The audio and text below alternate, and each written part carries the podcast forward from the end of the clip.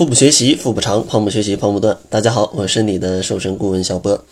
本期节目呢，主要想跟大家来聊一聊情绪化进食。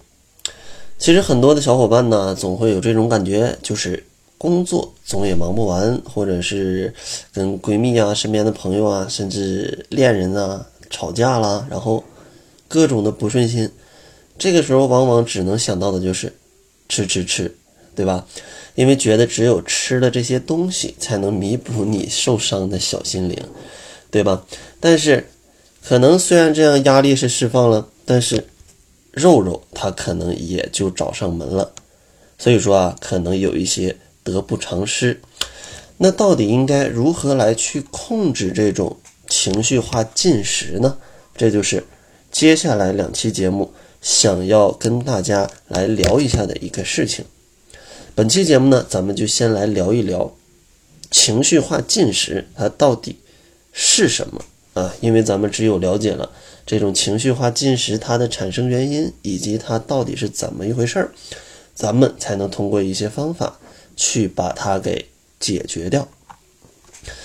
那何为情绪化进食呢？其实顾名思义啊，情绪化进食就是在情绪的影响下。导致的食欲大增。当你心情有所波动的时候，企图通过吃来转移注意力，希望以此来逃避或者是改变坏情绪，那其实这个都称之为情绪化进食。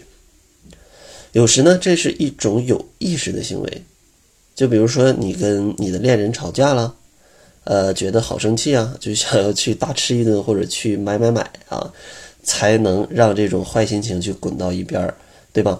但是更多的时候，这种情绪化进食啊，它其实是一种无意识的举动，无意识的举动，就是你习惯了，可能一有压力，你就习惯性的拿一些东西往嘴里塞，对吧？当咱们知道了什么是情绪化进食，那其实还不够完整。嗯，其实，在情绪化进食的引发原因里，它主要分为两种，一个叫生理性饥饿，还有一个叫做心理性饥饿。咱们要先弄明白自己到底属于哪一种。其实，心理上的饥饿通常来的比较的突然。就比如说，呃，你一紧张或者你压力一大的时候，下一秒你就恨不得要往嘴里去塞一些东西，感觉自己完全都不受大脑的一个控制。而生理性的饥饿呢，一般来的就比较慢，饥饿感慢慢上来，让你有足够的时间去选择你要吃什么，对吧？心理上的这种饥饿呀，它通常会让你选择一些含糖量比较高。而且卡路里比较高的食物，就比如说心情不爽的时候，特别渴望去喝啤酒跟可乐，或者去吃一些炸鸡烧烤。但当你生理上饥饿的时候啊，可能你会为了健康和身材想一想，可能呢更倾向去吃一些健康的食物。同时呢，身体也会收到这种嗯一个吃饱了的信号。然后让你就可以再去少吃一点。然而，心理性的饥饿其实就跟这种生理上的是恰恰相反的。心理上的饥饿啊，一般会让你越吃越多，而且啊，很难去停下来，就仿佛你的身体就好像就就像有一个魔鬼上身一样，而且是个饿死鬼啊，就是完全隔离了任何信号，只有觉得这个一顿吃啊，才能是让自己变得开心快乐。啊，开心快乐。所以说呢，一般这种情绪化进食，大多也都是这种心理上的饥饿为主，然后生理上的为辅。就是你刚刚有一点点饥饿，然后你的心情恰就是在当时恰好是非常的不好的，那你这个时候往往就会呃忍不住想吃。当然，还有另外一种是单纯性的心理性的一个饥饿，就是。呃，有些小伙伴真的就是习惯了，他不习惯身边没有什么吃的，可能往沙发上一坐，一看电视或者一看书，或者一工作就旁就就喜欢在旁边放一点什么薯片之类的，那其实这个也属于一种心理性的饥饿啊。你觉得你这个时候只有美食才能解救你啊？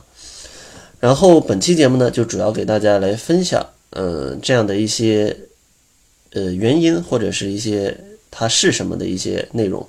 下期节目呢，给大家分享一些解决的办法啊，如何去解决这种呃这种情绪化的一个进食吧。最后呢，还是送给大家一份七日瘦身食谱。想要领取食谱的小伙伴，可以关注公众号，搜索“小辉健康课堂”，辉是灰色的灰。另外呢，如果你觉得一个人减肥非常的痛苦啊，也希望能加入到我的健康减肥社群“窈窕会”里，跟着群内的小伙伴天天来打卡，来感受一下这种非常正能量的减肥环境的话，那也可以关注公众号，来偷偷的查看一下他们的减重记录。然后最后呢，我会在应该在一周呃左右的时间吧，我会在一直播上，在每天晚上的十点到十一点，呃，与大家来见面，呃，为大家来做一期最温暖的助眠电台嘛。因为大家都说我的声音比较有催眠的魔力啊，所以说我就可能十点到十一点半这样来跟大家随便聊一聊。减肥养生，或者是一些创业，或者是一些职场或者两性情感，来来跟大家很温暖的送上睡前的一句晚安吧。然后，如果想要到时候来直播上跟我见面的伙伴，也可以先下载一个一直播。那好了，这就是本期节目的全部了。感谢您的收听，作为您的私家瘦身顾问，很高兴为您服务。